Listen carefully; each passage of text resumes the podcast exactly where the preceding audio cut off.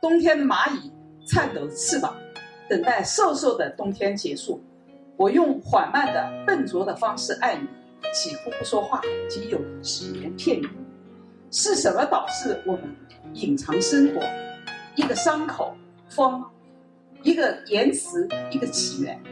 有时我们用一种无助的方式等待，笨拙的并非全部也未必。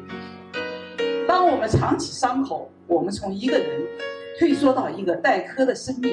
现在我们触摸到蚂蚁坚硬的胸腔，那背甲，那沉默的舌头，这一定是蚂蚁的方式，那些被伤害的并且想生活的人的方式。